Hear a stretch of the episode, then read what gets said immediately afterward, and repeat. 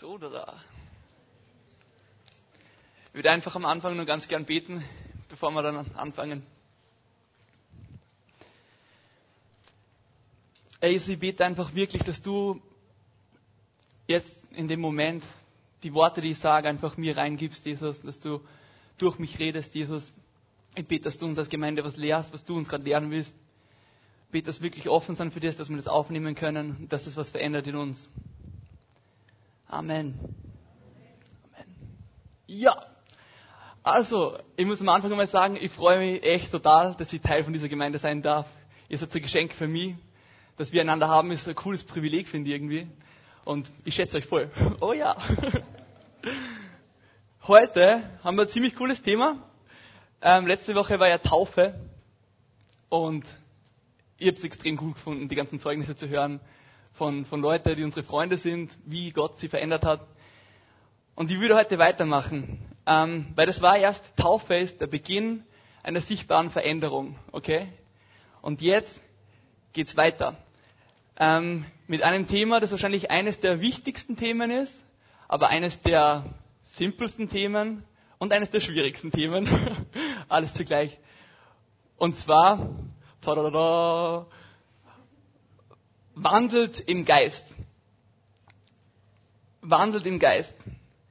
Ich bin darin alles andere als ein Checker oder ein, ein Profi oder so, aber ich habe vorher aufs Herz gekriegt, dass ich darüber rede und ich glaube, dass es wichtig ist für uns als Gemeinde, dass wir da einfach weiter lernen.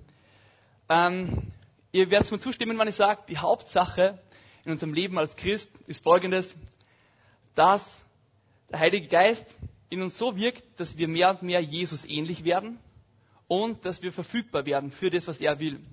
Ohne den Heiligen Geist können wir nicht das Wort Gottes verstehen. Ohne den Heiligen Geist können wir von unserem Wesen nicht so werden wie Jesus und können nicht irgendwie so dienen, wie er das will. Das will ganz klar am Anfang setzen. Der Heilige Geist ist was, was wir nicht unterschätzen dürfen. Er gehört zur Dreieinigkeit. Er ist Gott selbst. Und wir wollen uns heute anschauen, wie es zusammenhängt. Ähm, nicht so sehr der Heilige Geist selber, sondern wie hängt es zusammen, Heilige Geist, das sein Wirken in uns, wie das praktisch Auswirkungen hat. Das verstanden ungefähr, der war nicht ganz deutsch, der Satz, aber. genau, wir wollen uns anschauen, ähm, was das heißt, mehr und mehr so wie Jesus zu werden und im Geist zu wandeln.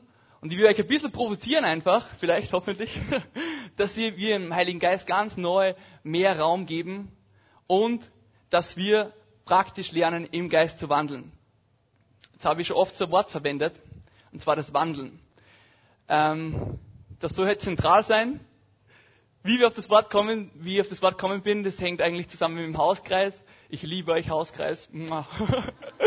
Wir, wir haben so diskutiert und sind auf das Wort gekommen, dass es einfach so cooles altes deutsches Wort ist, ähm, wo wir oft schon gar nicht mehr genau wissen, was es das heißt. Und ich habe dann einmal im Duden nachgeschaut, ähm, was der Duden dazu sagt, was so ungefähr die Bedeutungen sind. Und ausgehend von dem will es heute in drei so Großgruppen teilen. Und das ist nicht unbedingt Wandeln selber, aber manchmal eine veränderte Form davon. Das erste ist, wir wollen uns anschauen, folgendes, verwandelt werden. Was für Voraussetzungen gibt es dafür? Das zweite, in ihm wandeln. Und das dritte, andere verwandeln. Das machen natürlich nicht wir, aber genau, wir werden Teil davon. Der Heilige Geist verwendet uns dafür. Genau. Wort, das Wort wandeln, es kommt durch die ganze Bibel quer durch vor. Es ist irgendwie überall da. Wir haben es im Alten Testament, wenn die Rede von Mose ist und so weiter.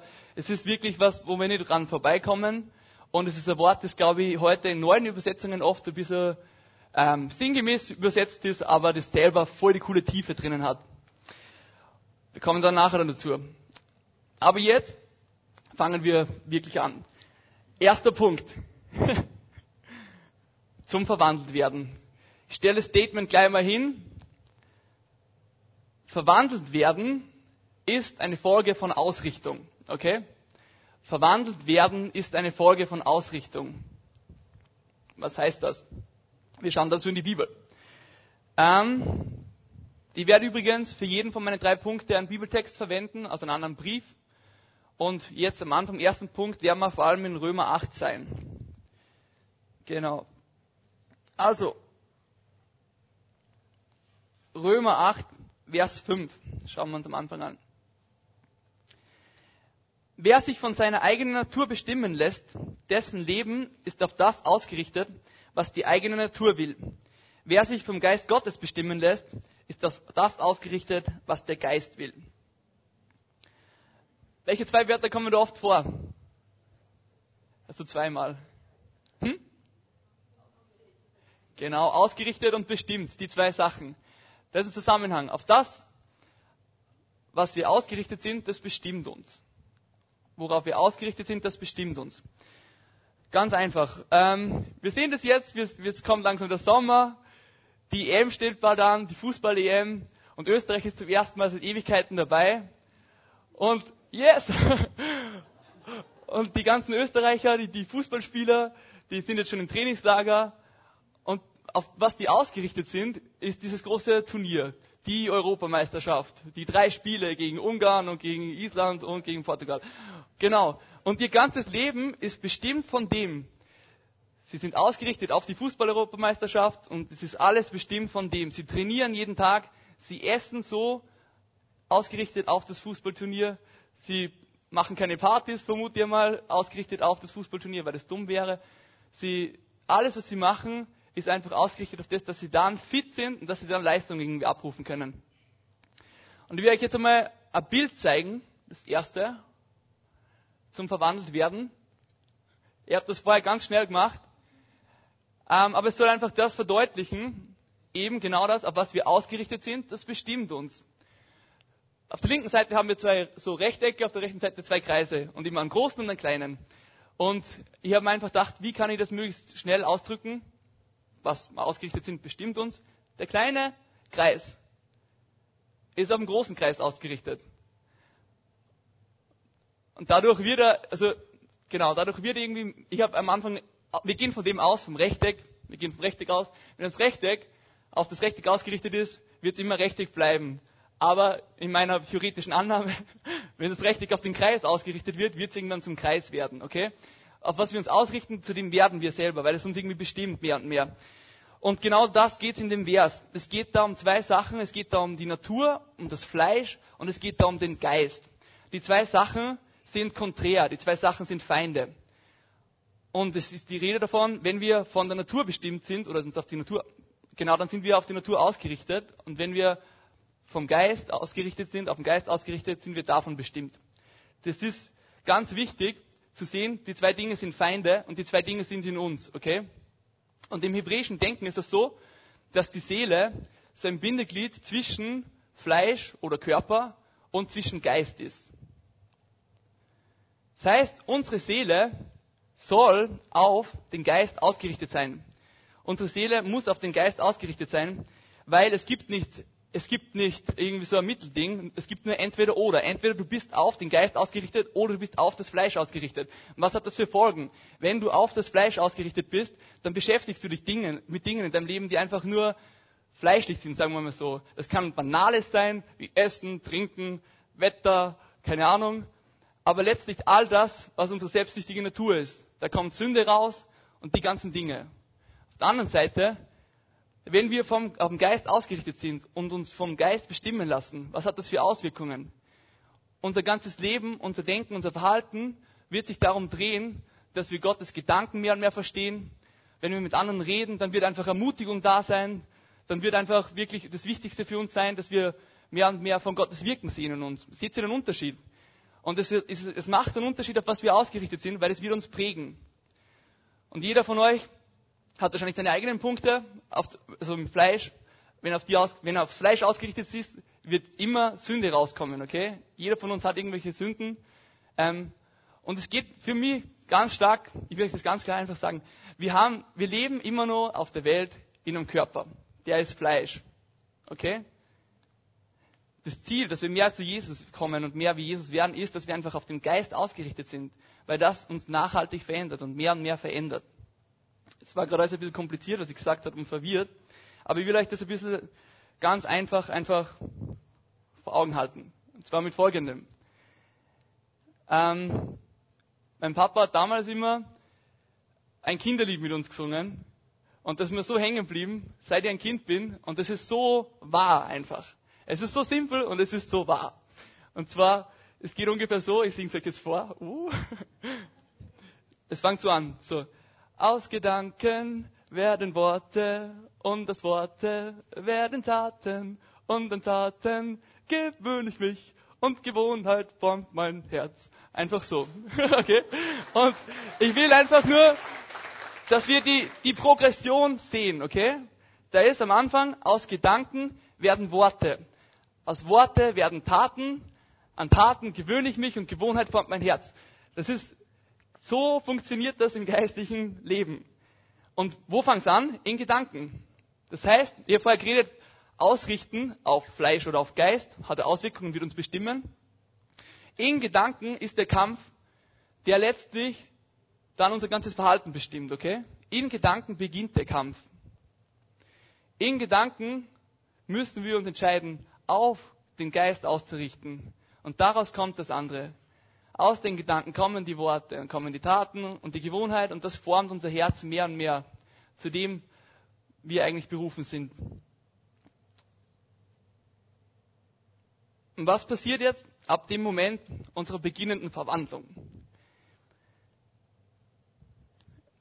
Ab dem Moment, einfach wo wir, wo wir ganz auf Jesus ausgerichtet sind und ihm Kontrolle gegeben haben, ist folgendes. Ich will jetzt einmal ähm, von dieser ersten Verwandlung, wenn wir uns den Prozess hingeben, okay, euch vor Augen malen, was das für Auswirkungen hat und was da rauskommt. Da, da kommen wir wieder zu, zu Römer 8. Dafür. Römer 8, 1 bis 2. Das ist der direkte Effekt von dem, dass wir uns dem Prozess hingeben, dass wir auf Gott uns ausrichten und uns verwandeln lassen. Müssen wir denn nun damit rechnen, verurteilt zu werden? Nein, für die, die mit Christus Jesus verbunden sind, gibt es keine Verurteilung mehr. Denn wenn du mit Jesus Christus verbunden bist, bist du nicht mehr unter dem Gesetz der Sünde und des Todes. Das Gesetz des Geistes, der lebendig macht, hat dich davon befreit.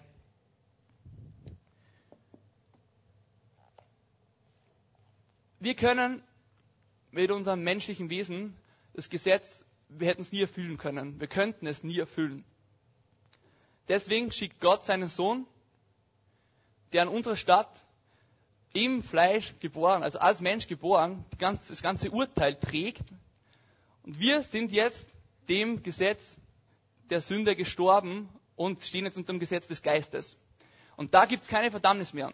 Und ich will das ganz klar sagen, weil, weil ich finde irgendwie so, ähm, oft als Christen, wir sind Christen und wir gehen so dahin und dann schleichen sich einfach die Gedanken ein. Oder der Feind wieder kommt und sagt, keine Ahnung, hey, warum sündigst du immer noch? Und hey, warum tust du das? Und hey, warum machst du das? Und bist du wirklich errettet? Und gehörst du wirklich Gott? Glaubst du wirklich, dass du den Heiligen Geist hast? Und solche Sachen. Diese Gedanken, wenn du wirklich dein Leben Jesus geben hast, sind nicht von Gott, sondern vom Feind. Nämlich, wenn wir wirklich unter dem Gesetz des Geistes stehen, haben wir keine Verdammnis mehr. Es gibt keine Verdammnis für uns mehr.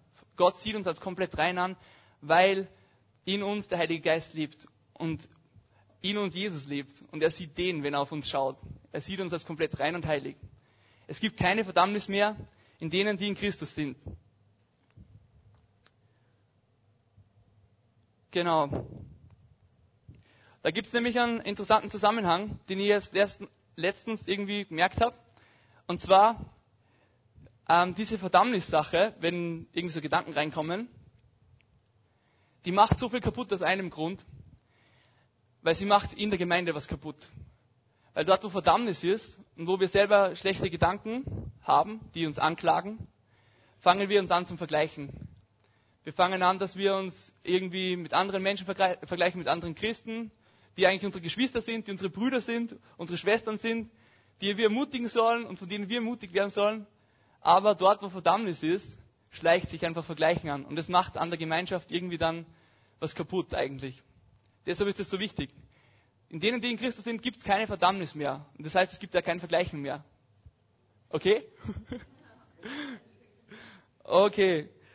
Nächste Folge von dem, dass wir uns den Prozess hingeben, der Verwandlung, dass wir uns auf Gott ausrichten, auf den Geist und dadurch formen lassen, verwandeln lassen, ist das. Römer 8, Vers 15. Denn der Geist, den ihr empfangen habt, macht euch nicht zu Sklaven, sodass ihr von neuem in Angst und Furcht leben müsst. Er hat euch zu Söhnen und Töchtern gemacht. Und durch ihn rufen wir, wenn wir beten, aber Vater. Ja, der Geist selbst bezeugt es uns in unserem Innersten, dass wir Gottes Kinder sind. Okay? Der Geist selber bezeugt es uns in unserem Innersten, dass wir Gottes Kinder sind. Ich finde das recht spannend, dass, dass das das Wirken des Geistes ist, dass er uns in so eine Tiefe reinnimmt, so eine Intimität, dass wir wirklich das sagen können, das Wort aber Vater. Ich weiß nicht, ob ihr euch bewusst seid, wo das zum ersten Mal vorkommt in der Bibel. Es kommt insgesamt dreimal vor und das erste Mal in Markus 4. Und das erste Mal, wo das in der Bibel steht, aber Vater, ist es eine der, der heftigsten Szenen für mich immer noch. Das ist da, wo Jesus im Garten Gethsemane steht und ringt einfach mit seinem Vater und dort steht und betet und ähm, sagt, Vater, wenn dieser Kelch, wenn du ihn von mir nehmen kannst, dann, dann, dann nimm ihn weg. Aber nicht mein Wille, sondern dein Wille. Das ist die Szene, wo zum ersten Mal aber Vater vorkommt. Und das zeugt für mich einfach so von dieser, von dieser extrem innigen Beziehung, die Jesus hat mit seinem Vater und diese Sohnschaft, die er hat. Er kommt vor ihn, er hat eine Zuversicht, weil er sein Sohn ist, er kommt vor ihn und redet mit ihm von Augenhöhe, obwohl Gott der Allmächtigste überhaupt ist. Und durch den Geist, der Geist nimmt uns in das Gleiche rein. Wie schräg ist das? In diese extrem innige, innigste überhaupt Beziehung, Tochterschaft, durch den Geist, durch sein Wirken in uns, durch seine Verwandlung von uns, das sagen, aber Vater. Müsst ihr euch das vorstellen?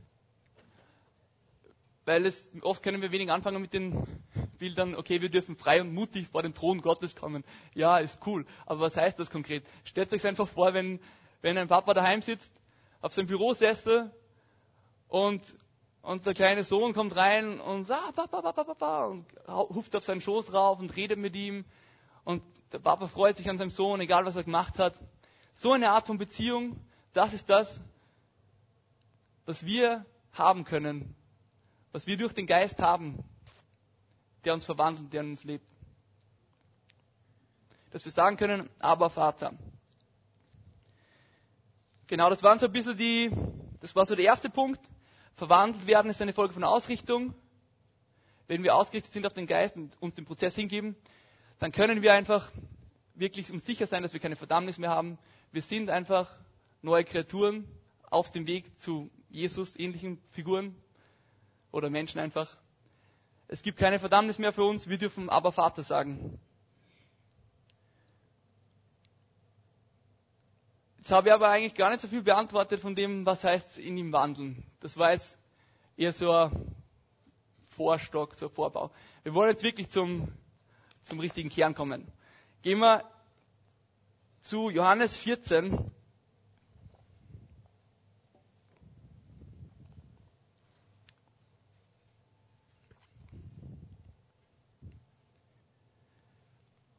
Okay, ich lese am Anfang mal Vers 15 vor.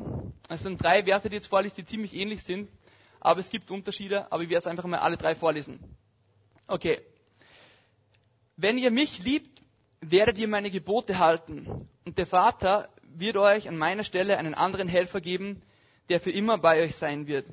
Ich werde ihn darum bitten. Dann Vers 23. Wenn jemand mich liebt, wird er sich nach meinem Wort richten. Mein Vater wird ihn lieben und wir werden zu ihm kommen und bei ihm wohnen. Das habe ich dann auslassen, Vers 21.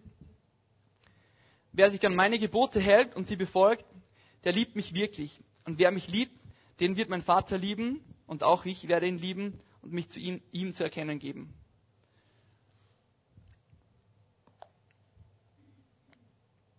Wenn da was dreimal drinnen steht, dann ist wahrscheinlich wichtig, oder? Was steht dreimal drinnen?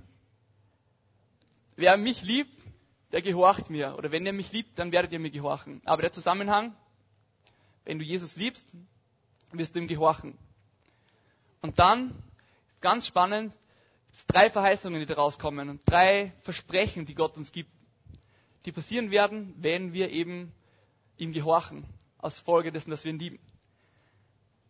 Und die drei Versprechen sind folgendes. Das erste ist, er wird uns den Tröster geben.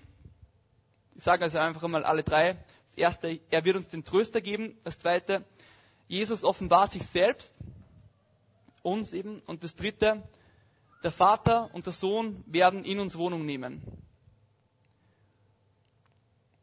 Ich habe vorher schon was geredet von dem hebräischen Denken, von, von Körper, Fleisch, Geist und Seele zwischendrin. Das ist reine Spekulation, aber ich finde es trotzdem spannend, dass, dass es dreimal steht. Vielleicht ist sich Gott dessen bewusst oder nicht. Ja, er will einfach vielleicht alle drei Bereiche ansprechen und sagen, Leute, lieb mich mit deinem ganzen Sein. Wie wir vorher gehört haben, wir sollen Gott, wie David sagt, er will mit seinem ganzen Herzen Jesus lieben oder ihm anbeten. Wir sollen ihn mit unserem ganzen Fleisch, mit unserem ganzen, mit unserer Seele und mit unserem ganzen Geist einfach lieben. Alle drei Dinge. Oder er erwähnt es einfach dreimal, weil es extrem wichtig ist, dass wir einfach wirklich, wenn wir ihn lieben, dann halten wir seine Gebote und daraus kommt so viel Gutes. Genau. Wen bekommen wir da jetzt genau? Wir uns das, das ist so eine zentrale Sache heute. Wenn du was merkst, dann merkt er das. Wen bekommen wir? Den Tröster. Wir schauen uns das griechische Wort an. Was heißt das? Parakletos. Und wenn man es so wörtlich übersetzen würde, würde man sagen, das heißt so, ähm, jemand, der uns beisteht, jemand, der mit uns mitgeht, jemand, der mit uns wandelt. Und es gibt da, es ist, ich finde es so spannend, weil das Wort kann man eigentlich nicht in einem Wort zusammenfassen oder übersetzen in unserer Sprache. Ich bringe euch jetzt ein paar Nomen, die ansatzweise versuchen, das zu beschreiben, was der Heilige Geist ist, was sein Wesen ist, okay? Erstens, er ist Tröster, gehört. Dann, er ist Ermutiger, er ist Beistand, er ist Helfer, er ist Stellvertreter, er ist unser Anwalt und er ist unser Fürsprecher. Das sind lauter Worte, die das versuchen auszudrücken, ansatzweise, wer der Heilige Geist ist. Und was ich ganz spannend finde, ähm, in Vers 16, äh 17 steht dann noch über den Heiligen Geist, wenn wir ihn dann bekommen, dann steht, denn er bleibt bei euch und wird in euch sein. Die zwei Sachen, bei uns und in uns, okay? Das bringt uns nämlich jetzt näher zur Bedeutung, zur Bedeutung vom Wort wandeln. Wandeln heißt sowas wie umhergehen, von allen Seiten irgendwie betrachten, umringen oder so. Und wir können, können wir das zweite Bild sehen? Er versucht das auszudrücken, einfach mit Kreisen. In ihm wandeln ist nichts anderes als, okay, Bilder sind immer problematisch, weil Bilder können nie die Größe Gottes wirklich ausdrücken. Bilder können nur ansatzweise ein Prinzip ein bisschen erklären, aber eigentlich sind sie nie wirklich so, dass sie wirklich ausdrücken. Der Kreis soll, der große Kreis soll irgendwie Gottes Wesen irgendwie veranschaulichen. Der wäre natürlich unendlich groß. Und in der Mitte der kleine Kreis, wir. Wenn wir in ihm wandeln, was heißt in Geist wandeln? Für mich heißt das, mehr und mehr seinem Wesen ähnlich zu werden und in seinem Wesen zu sein und sein Wesen in uns.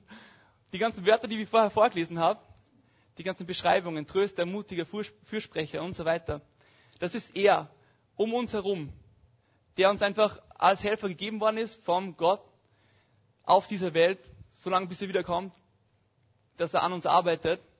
Und das Coole ist jetzt, es ist nicht nur, er ist nicht nur um uns herum, sondern er will auch in uns Wohnung nehmen, in uns reinkommen, unser Wesen von innen heraus verändern, mit diesen ganzen Eigenschaften, der er ist. Er will, dass wir selber ermutiger werden, dass wir selber mehr und mehr so Wesenszüge, die er auch hat, lernen und einfach wirklich verwenden, um andere zu segnen und dadurch irgendwie Sprachrohr für ihn zu werden. Es ist was extrem Wichtiges zum Verstehen, finde ich, dass alles Wirken vom Heiligen Geist ist ermutigend. Alles Wirken vom Heiligen Geist ist ermutigend. Und wenn das wirklich so ist, will ich dich fragen, bist du ermutigend? Bist du ermutigend für andere? Bist du jemand, der andere ermutigt oder nicht? Bist du jemand, der andere aufbaut? Sei einfach ganz ehrlich mit dir selber. Es, es genügt oft nicht, dass man einfach alle zwei Jahre irgendeine WhatsApp oder Facebook-Nachricht an irgendwen schickt und sagt, in den Bibelvers reinschreibt, das ist nicht Ermutigung. Ermutigung heißt praktisch im Alltag, in jeder Situation im Kleinen, für uns Geschwister da zu sein und die anderen irgendwie vorwärts zu pushen und zu ermutigen und vorwärts zu helfen im Glauben. Okay, was würde jetzt diesem in ihm wandeln für Charakteristika zuschreiben? Ich habe einfach schnell drei aufgeschrieben. Ähm, Charakteristika, die ich dem zuschreiben würde, dass wir im, im Geist wandeln, sind folgende drei. Dass wir Warnungen und auch Anordnungen von ihm empfangen, dass wir weder Mächte noch Menschen fürchten und dass wir uns einfach gar keine Sorgen machen. Das sind so Charakteristika. Aber was steckt dahinter? Wir wollen uns anschauen, warum ist das die Auswirkung? Im, im Wandeln mit, im Geist ist viel mehr drinnen. Im Wandeln ist für mich so das Zentrale überhaupt schlechthin einfach diese ganz enge Verbundenheit mit ihm, oder? Im Geist wandeln ist die ganz enge Verbundenheit mit ihm. Was wir vorher gehört haben, dieses, dass wir aber Vater sagen können, wie Jesus gesagt hat. Und das ist diese tägliche Abhängigkeit von ihm und diese Priorität, die er dann hat in unserem Leben, in allem einfach. Genau. Dieses Wandeln ist aber nicht einfach so was, was klacks da ist, sondern es ist ein Prozess und es, es verlangt von unserer Seite irgendwie Arbeit oder irgendwie ähm, Disziplin oder dass wir uns dafür einsetzen. Voll. Und da gibt es so Gewohnheiten, glaube ich, an die wir ganz gut erkennen können, wie es bei uns ausschaut. Gewohnheiten, die wichtig sind, die für mich zeigen, dass wir richtig schon im Geist wandeln oder nicht. Und das ist so die, die wahrscheinlich wichtigste, finde ich. Ähm, es hat einmal wieder gesagt, dass wahrscheinlich das einzige Kriterium, an dem man die Reife oder so von einem Christen einstufen kann oder sehen kann, ist folgendes. Wie viel Zeit liegt zwischen der Situation, wo du mit einem Problem oder einer Herausforderung oder irgend solche Sachen ähm, konfrontiert wirst oder mit schwierigen Situationen und dem Moment, in dem du vor Gott kommst und das einfach vor ihm ausschüttest. Wie viel Zeit liegt zwischendrin? Das sagt viel über deine, über deine Reife im Glauben aus. Gehst du vorher zu Menschen, wenn du irgendwas hast, was dich beschäftigt? Wo suchst du das? Wo wirst du das loswerden, was dich gerade beschäftigt? Irgendwie, ich meine, versteht mich nicht falsch, ich, ich habe gerade davon geredet, von Ermutigung, ich finde es total wichtig, dass wir uns gegenseitig als Christen haben und auch ähm, Anteil haben aneinander. Aber das Wichtigste und die Priorität muss sein, diese enge Verbundenheit mit Gott, dass egal in was für einer Lebenslage wir sind, wir mit allem, was wir haben, zu ihm kommen, anstatt vorher zu Menschen. Nicht zu unsere, selbst wenn unsere Eltern Christen sind und total Vorbilder für uns, bevor wir zu unseren Eltern kommen, sollen wir zu Gott kommen. Mit allem, was uns einfach beschäftigt.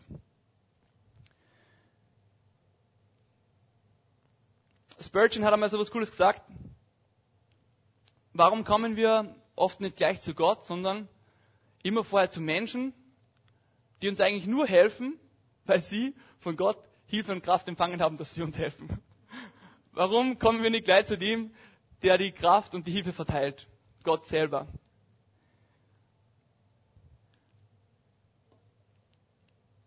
Also, lasst uns doch einfach als Gemeinde und als Christen als erstes, egal was für Lebenslage, egal wo wir sind, immer zuerst zu Gott selbst laufen, oder? Lasst uns zu ihm laufen. So schnell wie möglich. So, wo lernen wir jetzt aber ganz praktisch im Geist zu wandeln?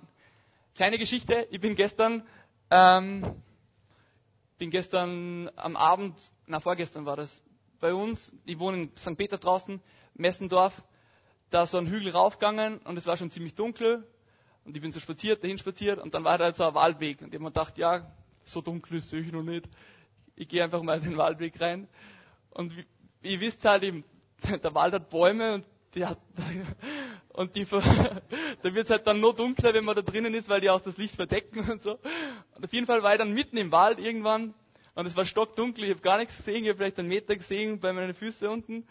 Und und was ich so cool gefunden habe, ich habe einfach so dahin betet und ich habe wirklich, ich habe gar nichts gesehen, ich habe einen Meter weit gesehen oder so, aber ich habe so, ähm, so eine coole Zuversicht gehabt und so einen coolen Frieden, weil ich einfach, ich habe mit Gott so dahin geredet und, und mir war das so wurscht, dass ich gar nichts sehe und dass irgendwie alles komplett dunkel ist oder so.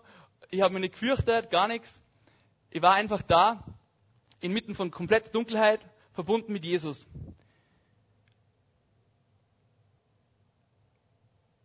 Aber wenn es hart klingt, sehen wir dunkle Zeiten in unserem Leben doch als Geschenk. Sehen wir sie als Geschenk, weil wir darin lernen, was es heißt, im Geist zu wandeln und mit Gott zu wandeln und eng mit ihm zu verbunden zu sein. Es ist ein Geschenk, wenn wir keine andere Option mehr haben außer Gott. Es ist ein Geschenk, wenn wir keine andere Option haben außer Gott und dann einfach vor ihn kommen und in enger Verbundenheit unser Herz bei ihm ausschütten und dort einfach das finden, was wir wirklich brauchen. Voll. Genau. Das war so mein Versuch, ein bisschen anzuschneiden, was es heißt, in ihm zu wandeln. Das ist natürlich bei weitem nicht komplett. Also das erste war für mich so, wir müssen selber mal verwandelt werden. Wir werden selber verwandelt, indem wir uns auf den Geist ausrichten und das uns bestimmt einfach mehr und mehr. Und das zweite, was mir wichtig war, einfach das Konkrete in ihm wandeln, Dunkelheit als Geschenk zu sehen, was ich vorher gesagt habe, und keine andere Option außer ihn zu haben als Geschenk zu sehen, weil wir dadurch das wirklich praktisch lernen, was es heißt, in ihm zu wandeln. Und das dritte, ähm, andere verwandeln, weitreichende Effekte haben. Schauen uns dadurch Galater 5 an. Einen der spannendsten Texte finde ich überhaupt.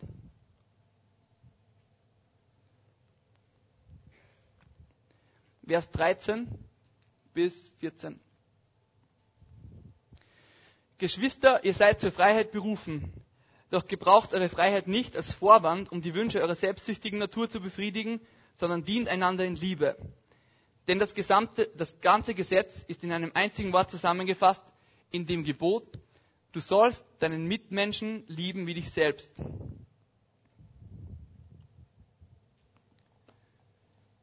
Also die Rede war davon, wir sollen nicht unsere Freiheit gebrauchen, um unsere selbstsüchtige Natur zu befriedigen, sondern einander in Diener zu lieben.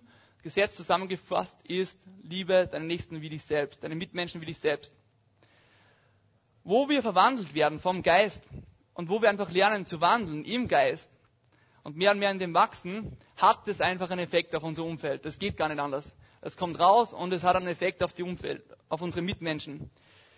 Ähm, Galater 5, Vers 16 steht dann nochmal, das wir vorher schon gesagt haben, was will ich damit sagen? Lasst den Geist Gottes euer Verhalten bestimmen, dann werdet ihr nicht mehr von den Begierden eurer eigenen Natur nachgeben. Dann werdet ihr nicht mehr den Begierden eurer eigenen Natur nachgeben. Das ist einfach nochmal, was wir vorher schon gehört haben, Wiederholung. Genau. Lasst uns bestimmen, bestimmt sein ganz vom Geist. Dann hat es einfach mehr und mehr einen Effekt. Und warum hat es jetzt so einen Effekt auf Mitmenschen? Warum hat es so einen Effekt, wenn wir uns ganz irgendwie verwandeln lassen von Gott? und wenn wir wandeln lernen im Geist. Aus dem Grund, ganz einfach, etwas der scheinbar einfachsten Dinge überhaupt auf der ganzen Welt und doch der allerschwierigsten überhaupt. Vers 22. Frucht des Geistes. Die Frucht hingegen, die der Geist Gottes hervorbringt, besteht in Liebe, Freude, Frieden, Geduld, Freundlichkeit, Güte, Treue, Rücksichtsnahme und Selbstbeherrschung.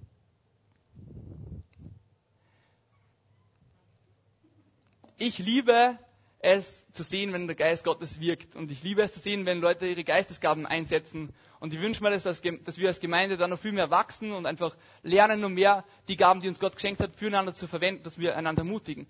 Aber ich denke immer noch, das allergrößte, das größte Wunder überhaupt ist das, wenn wir einfach unser Leben komplett unter der Kontrolle des Heiligen Geistes haben, er in uns wirkt und diese Früchte bringt, die uns mehr und mehr zum Wesen von Gott selber machen, mehr und mehr zu Jesus Wesen formen.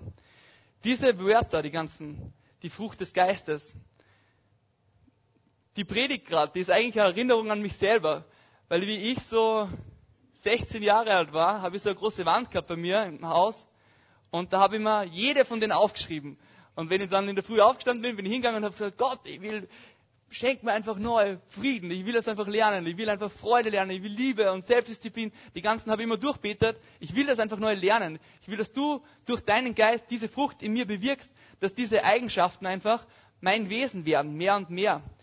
Und diese Predigt soll auch eine Erinnerung und eine Herausforderung an euch sein. Die, echt, die fordere euch heraus, schreibt euch das auf. Jedes von diesen Wörtern und betet sie durch, dass der Heilige Geist diese Frucht in euch bewirkt.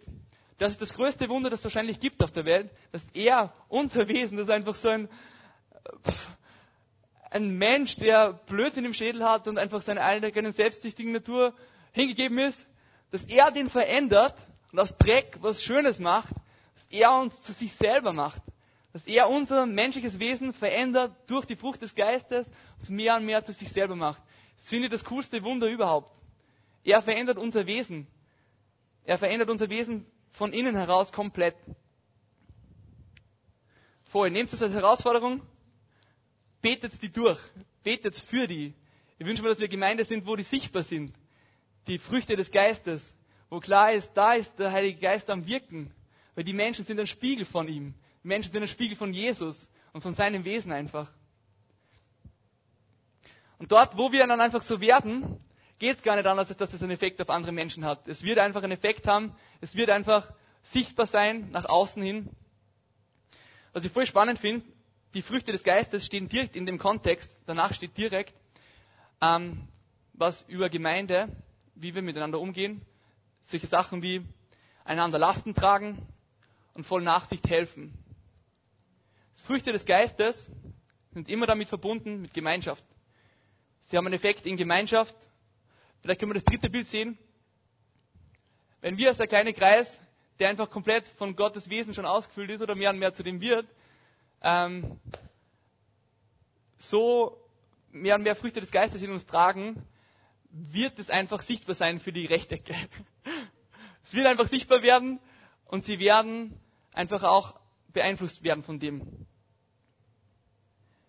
Und wenn unser Wesen mehr und mehr so wird wie das von Jesus, hat es voll die Strahlkraft und es ist unbeschreiblich irgendwie, ich finde einfach schön, total schön, wenn unser Wesen mehr wie Jesus wird.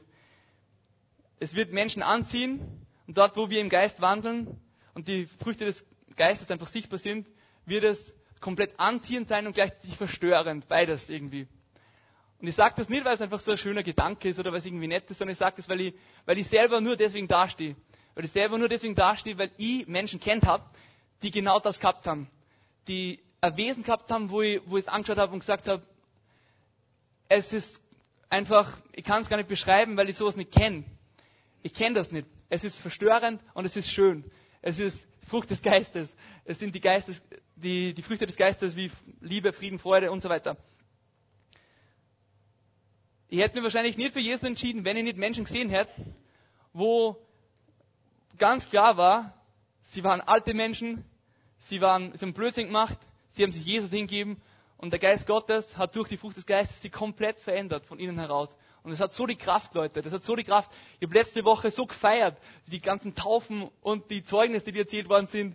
Max und Aurora, bam! Es einfach so cool zu sehen, wie, wie Gott verändert, wie Gott einfach in uns wirkt das ist das größte Zeugnis überhaupt, finde ich. Das größte Zeugnis, das wir jemals haben werden. Zu sehen, wie Menschenleben sich verändern. Das ist der Grund, warum ich da stehe. Ihr habt das gesehen. Das hat mich nicht loslassen. Und das ist der Grund, der uns einfach für andere Menschen, ähm, zu Jesus, der andere Menschen durch uns zu Jesus ziehen wird. Dort, wo sie unser Wesen sehen, dass, dass es mehr und mehr wie Jesus ist, wird es sie anziehen und sie werden darüber nachdenken, warum der so ist, wie er ist. Ich will jetzt langsam zum Schluss kommen und zu diesem zentralen Vers, ähm, den ich euch auch rate mitzunehmen. Galater 5, Vers 25. Ich lese vorher aus einer, ich glaube, Schlachter und dann aus einer neuen Genfer. Wenn wir durch den Geist leben, so lasst uns durch den Geist wandeln. Neue Genfer übersetzt so, da wir also durch Gottes Geist ein neues Leben haben, wollen wir jetzt auch auf jeden Schritt und Tritt von diesem Geist uns bestimmen lassen. Wir haben durch den Heiligen Geist, der uns von Sünde überführt hat und einfach zu Jesus hinzogen hat, neues Leben bekommen, wenn wir unser Leben an Jesus gegeben haben. Wir haben Leben bekommen. Das ist der erste Teil. Wenn wir durch den Geist leben. Das Leben haben wir bekommen, wenn wir Christen sind. Aber der zweite Teil ist das, was ich euch herausfordern will. Dass ihr selber herausfindet für euch, was das für euch heißt. So lasst uns durch den Geist wandeln. So lasst uns durch den Geist wandeln. Was heißt das? Ich habe selber auch keine absoluten Antworten, aber ich will, dass wir darüber nachdenken. So lasst uns durch den Geist wandeln. Lasst uns nicht nur damit zufrieden sein, dass wir echtes Leben empfangen haben, sondern lasst uns wirklich ganz konkret ähm, danach fragen, was es heißt, im Geist zu wandeln.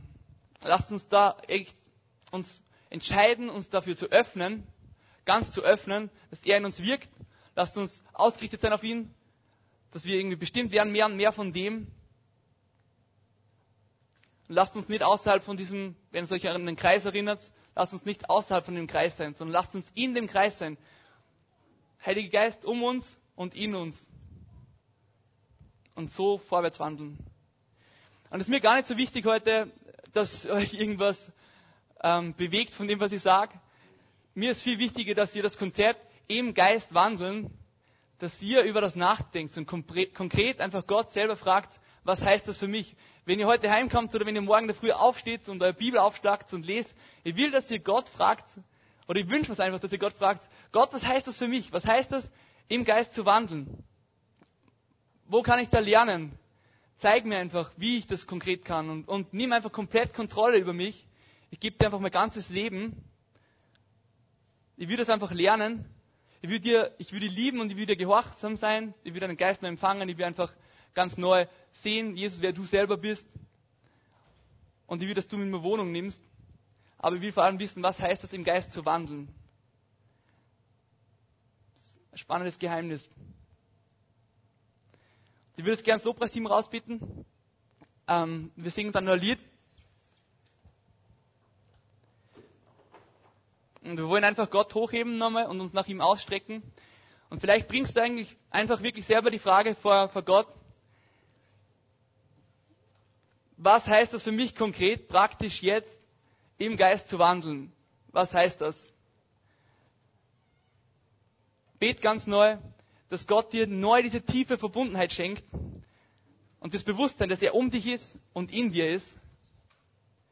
Streck dich danach aus nach den Früchten des Geistes einfach und gib dich einfach ganz neu dem hin. Lass uns einfach dem hingeben, dass er in uns wirkt und uns verändert und transformiert ganz neu. Voll. Wir beten noch zum Schluss und dann erhebt man einmal Gott.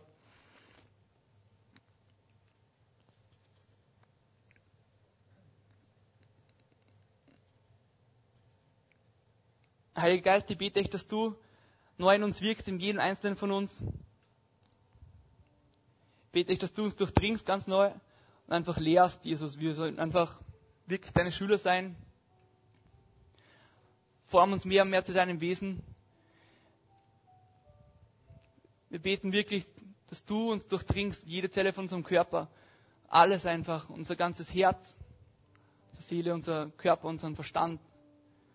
Durchdring uns ganz, durchdring uns einfach und bewirk du in uns die Früchte des Geistes, Jesus. Bewirk du das Neue in uns. Das können wir nicht selber, Jesus. Nur du bist derjenige, der das geben kann. Form uns zu deinem Wesen, mach uns zu deinem Wesen, mach uns zu kleine Jesus, der Jesus dass wir einfach anziehend werden für Menschen. Zu dir hinziehend, Jesus. Amen.